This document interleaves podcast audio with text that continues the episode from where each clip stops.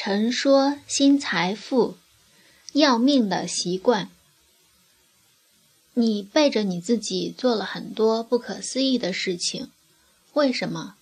因为你有你的习惯。我观察过不少的青年学生，有人就会习惯性的被抛弃，不管是男生还是女生，他们习惯了被别人抛弃。简单的了解一下。当两个人的关系已经崩溃，互相发现彼此并不合适，总有一方抱着弱者的心态，抱有侥幸的心理，总以为对方不一定觉得我们两个人是不可能长此以往的相处下去。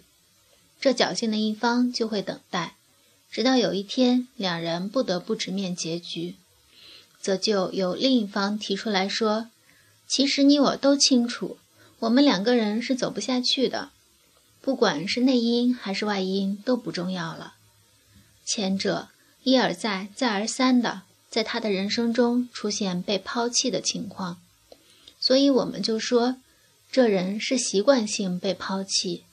他为什么会这样？是他自己的习惯决定的。他的习惯决定了他没有能力去取舍自己所需的。简单的举个例子，小孩子七岁之前，如果在奔跑，不小心摔倒在地，有的孩子哭不哭，看膝盖疼不疼；有的孩子哭不哭，看周围是谁在喊；有的孩子则是不管任何情况，就陷入习惯性的嚎啕大哭。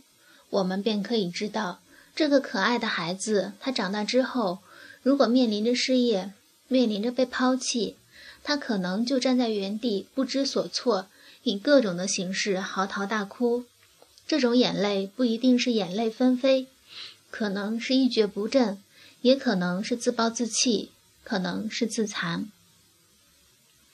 如果小孩子幸运，七岁之前他所成长的环境是健康的，哪怕摔倒了，他也知道是我自己摔倒的，那么责任在我。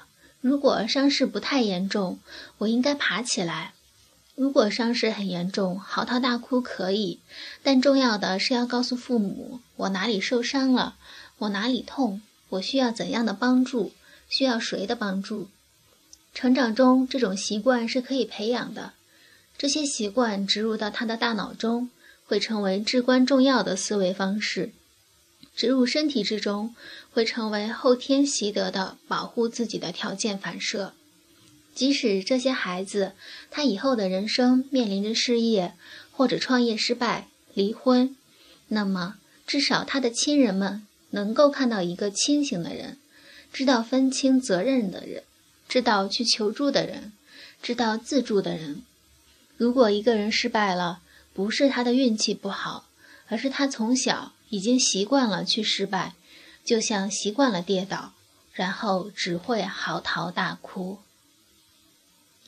文章来自微信布衣春秋，感谢倾听，下次再会。